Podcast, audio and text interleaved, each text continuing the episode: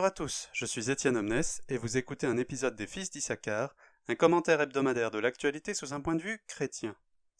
D'accord, il y avait un gros événement cette semaine, avec la rencontre entre Trump et Kim Jong-un, mais j'ai renoncé à le commenter. 1. Je suis trop loin pour en dire quoi que ce soit de très intéressant ou nouveau. 2. Il y avait un sujet que je voulais absolument aborder en juin.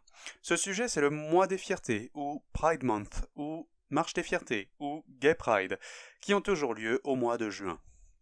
Rappelons quelques faits.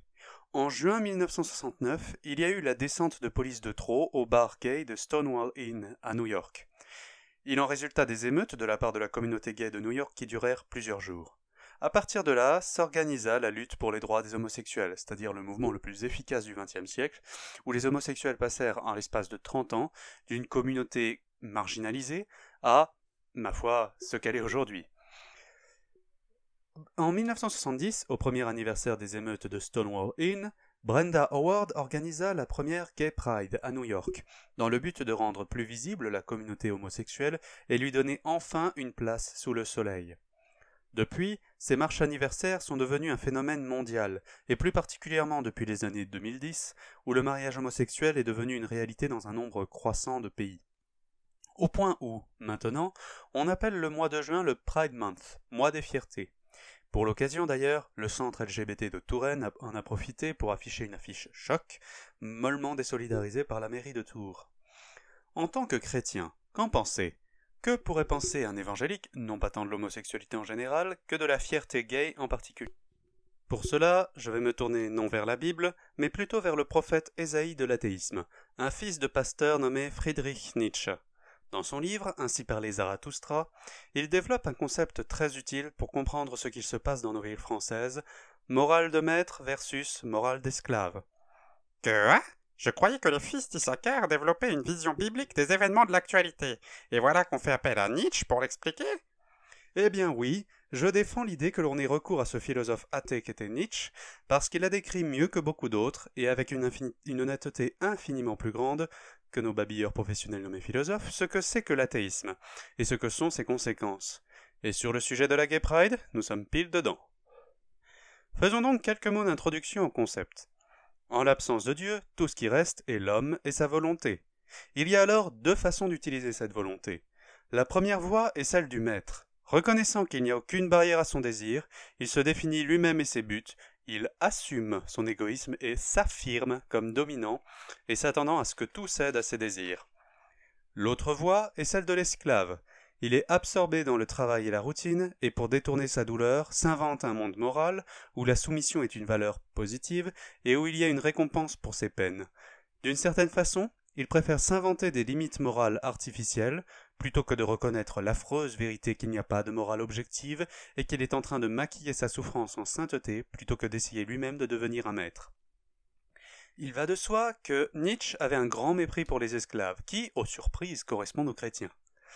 Aux yeux de notre Ésaïe athée, les esclaves sont des lâches qui n'osent pas utiliser leur liberté et qui, refusant d'utiliser leur volonté, se bloquent eux-mêmes. Et, plus grave encore, encombrent les maîtres, les seuls vrais humains, les seuls surhumains, ceux-là même qui osent faire avancer l'humanité vers de nouveaux stades d'existence. Tout cela est bien joli, mais quel est le rapport entre la Gay Pride, qui se fait dans les rues de ma ville, et les élucubrations d'un fils de pasteur mort fou? Mais ça a tout à voir!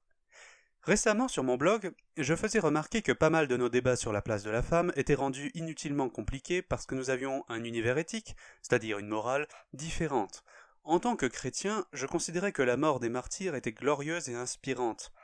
Un militant féministe regardera l'histoire de Perpétua et se grattera la tête pour comprendre en quoi ce suicide inutile et vain est glorieux. Derrière cela, c'est la notion même de quoi est bon, attirant et quoi est repoussant ou inutile qui est différente. Dans un échange avec un militant féministe plus bas, je venais à expliciter le point suivant. J'adhérais à, l'héroïsme classique, c'est-à-dire une définition de l'héroïsme qui mettait l'accent sur l'intégrité morale, la loyauté, et surtout le sacrifice de soi.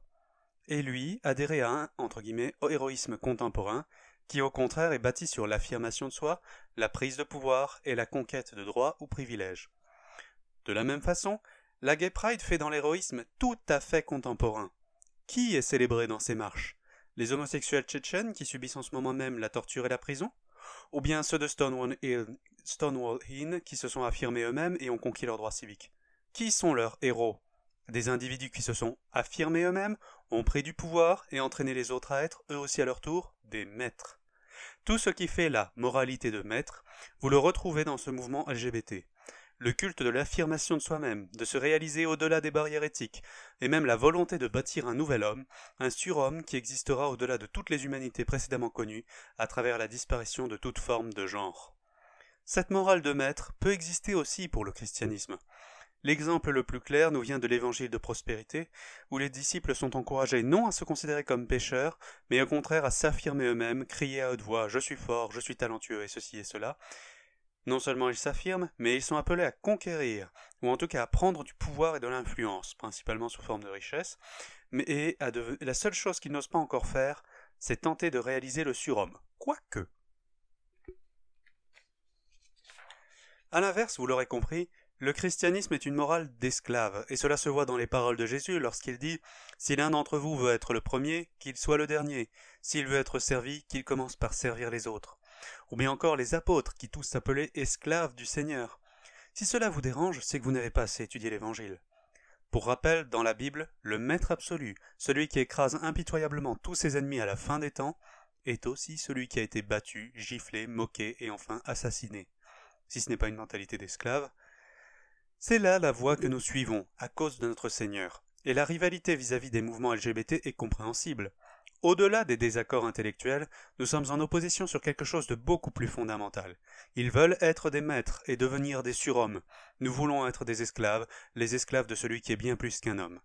Ils veulent se libérer des conventions d'antan, et nous les encombrons. L'entente est à la limite de l'impossible. Maintenant, essayons d'en tirer une conclusion.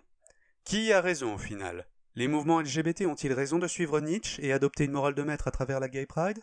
Ou bien à l'inverse, est-ce que ce sont les chrétiens qui ont raison d'adopter une morale d'esclave à la suite de Jésus-Christ? Pour répondre à ceci, je ferai remarquer que Nietzsche n'a jamais prouvé l'inexistence de Dieu. Il l'a simplement assumé et suivi son cerveau jusqu'à la conséquence logique. A l'inverse, la résurrection de Jésus, preuve ultime de la vérité de tout son enseignement, est un événement historique et prouvable. Je pense donc que nous avons raison d'être les esclaves de Jésus-Christ et laisser à d'autres les mensonges de Satan quant à l'affirmation de soi, le dépassement des limites ou l'avènement du surhomme que la Bible appelle l'homme du péché. Je vous remercie d'avoir écouté cet épisode. Vous pouvez nous retrouver sur Phileosophia et merci de partager cet épisode afin de connaître plus faire connaître plus largement ce podcast. L'épisode de la semaine prochaine sera présenté par Maître David. Quant à moi, il ne me reste plus qu'à vous souhaiter une excellente semaine dans le Seigneur et je vous dis à tous